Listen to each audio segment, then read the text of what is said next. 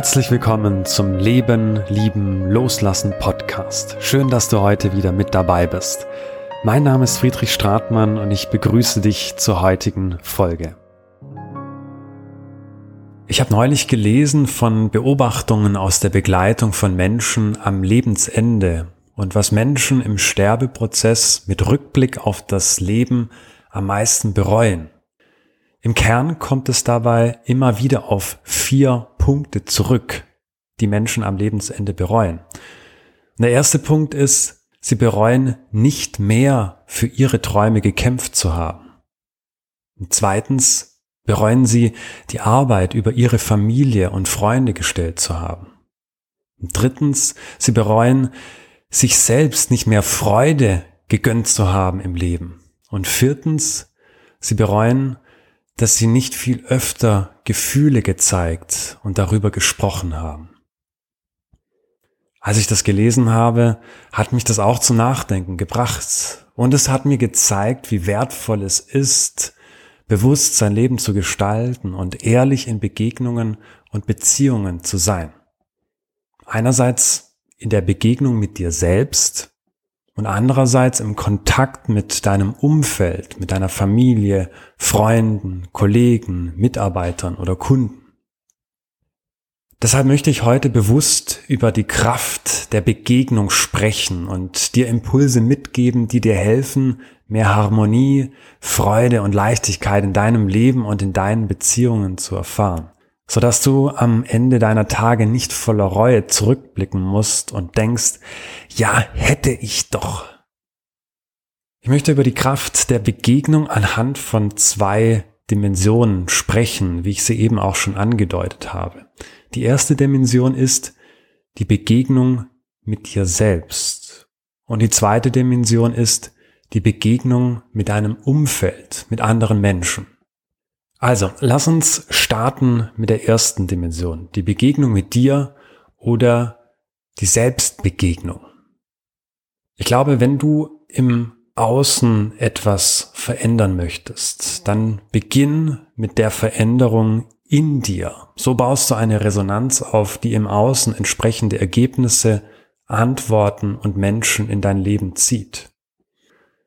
Und wenn du dich selbst bekämpfst und bewertest, wirst du es auch bei anderen machen. Ich gebe dir einfach mal ein Beispiel auch aus meinem Leben. Also mir geht das so, wenn ich merke, im Außen, da stimmt was nicht, ich komme nicht weiter mit meinen Zielen, im Kontakt mit anderen fühle ich mich missverstanden, es fällt mir schwer, Gefühle auszudrücken oder ich gerate in Konflikte, wo ich mich dann frage, warum passiert mir das? Warum stoße ich hier auf Widerstand? Okay, dann kann ich überlegen, Woran lag es im Außen? Falsches Timing?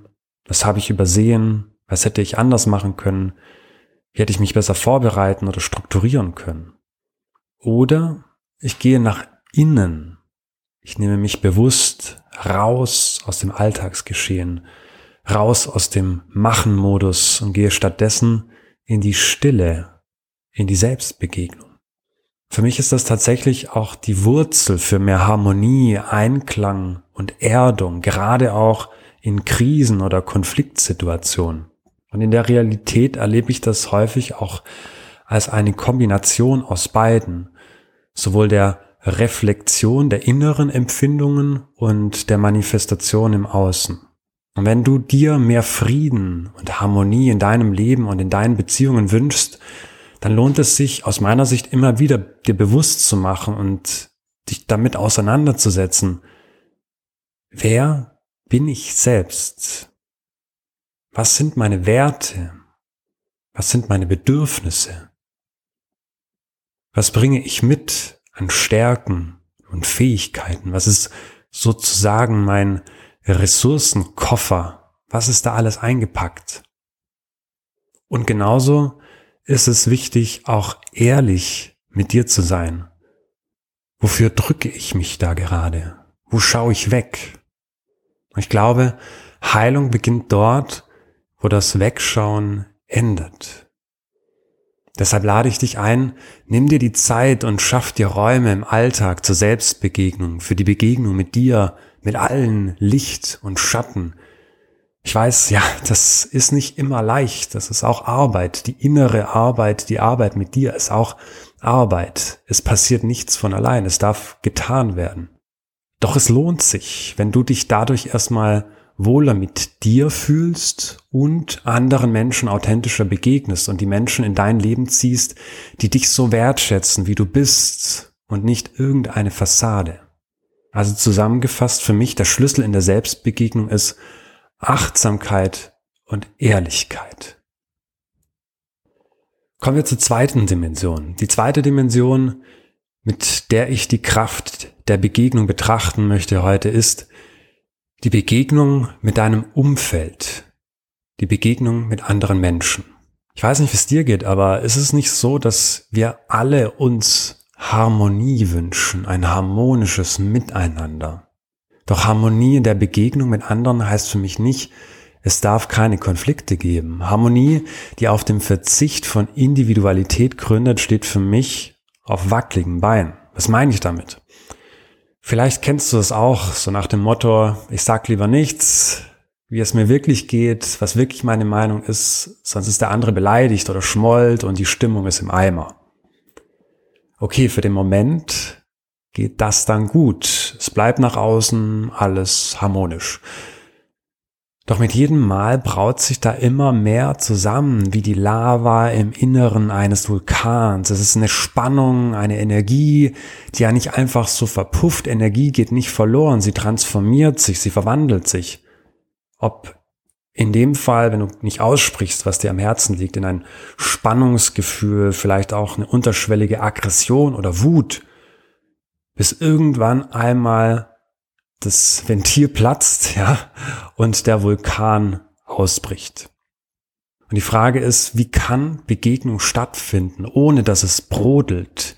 Wie kannst du den Ausbruch im Keim ersticken und auch ein neues Bewusstsein für Harmonie finden?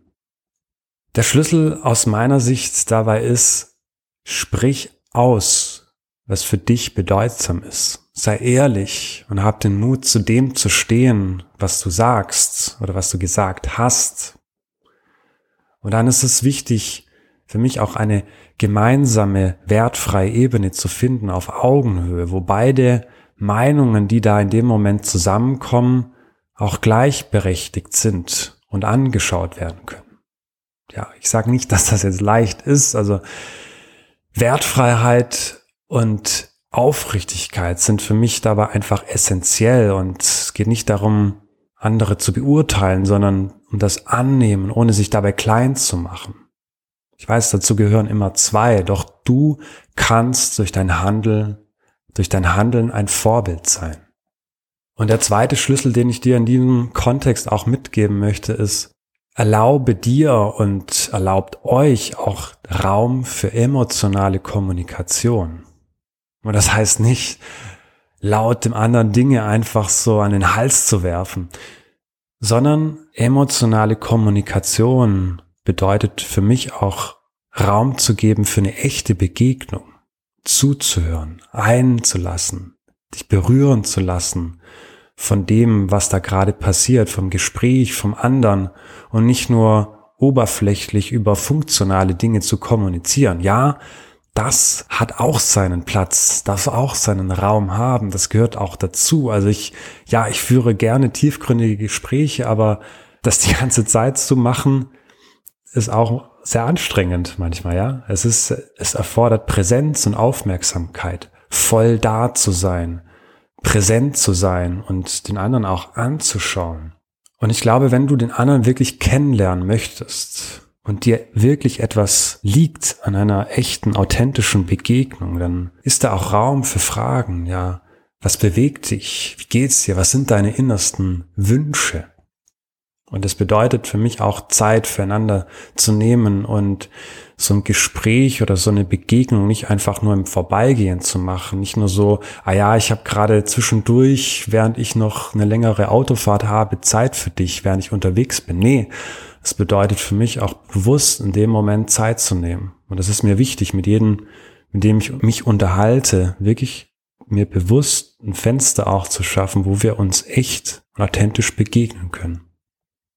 Harmonie in der Begegnung mit anderen ist für mich nicht die Unterordnung der eigenen Individualität oder der Verzicht auf die eigene Individualität zugunsten eines vielleicht ja falschen Harmonieverständnisses, sondern die Essenz einer harmonischen Begegnung mit anderen speist sich für mich aus der eigenen Mitte heraus, gestärkt durch die Selbstbegegnung und gepaart mit einer Ehrlichkeit und Authentizität in der Beziehung mit anderen, dass es eben auch möglich ist, emotional auch zu kommunizieren, über Gefühle zu sprechen, sich einzulassen, zuzuhören und auch vom anderen berühren zu lassen.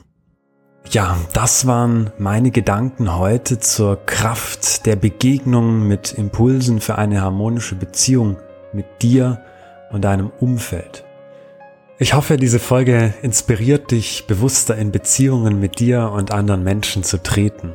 Mich interessiert dazu auch deine ehrliche Meinung.